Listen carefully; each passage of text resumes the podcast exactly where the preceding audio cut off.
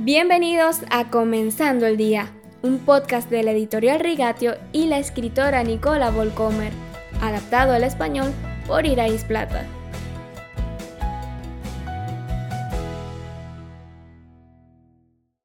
Bienvenidos, queridos oyentes. Cuando repaso brevemente todos los temas y aspectos de la oración que hemos tratado en los últimos días, no puedo más que maravillarme del privilegio que tenemos los cristianos de poder conocer al Dios de la Biblia, ser amados por Él y estar a su servicio. Este Dios no tiene que ser buscado frenéticamente. Por mucho que busquemos ansiosamente su cercanía, podemos estar seguros de que su anhelo por nuestra cercanía es aún más fuerte. Esto es realmente asombroso. ¿Qué ve en mí Dios? ¿Qué le estoy dando a cambio? Y ese es el punto. Él da su vida por personas que ni siquiera pueden decir gracias. La única respuesta adecuada a ese amor es amarlo con todo tu corazón. Sin una pasión permanente por Dios, vivir como cristiano es tedioso.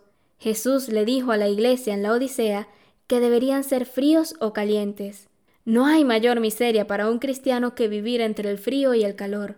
Ser moldeados por claros valores cristianos sin el fuego de una relación íntima con el Señor o ser parte de una comunidad cristiana con reclamos y expectativas que solo el Señor mismo puede cumplir, o después de un comienzo dinámico en la fe, estar cansado, desilusionado porque Dios no actúa con más claridad, no responde a mis oraciones o no resuelve mis problemas. Y esto nos lleva al tema del siguiente mes. En todas partes me encuentro con cristianos de todas las edades que han perdido su primer amor por Jesús. Comenzar algo es mucho más fácil que seguirlo y llevarlo a una conclusión exitosa. ¿Cómo podemos ayudar a aquellos que ya no encuentran gozo en su cristianismo o en la vida de la Iglesia? ¿Cómo podemos mantener el fuego encendido para Jesús? ¿Cómo podemos construir cimientos que duren toda la vida, para que con el paso de los años nos apasione más y nunca aburrirnos?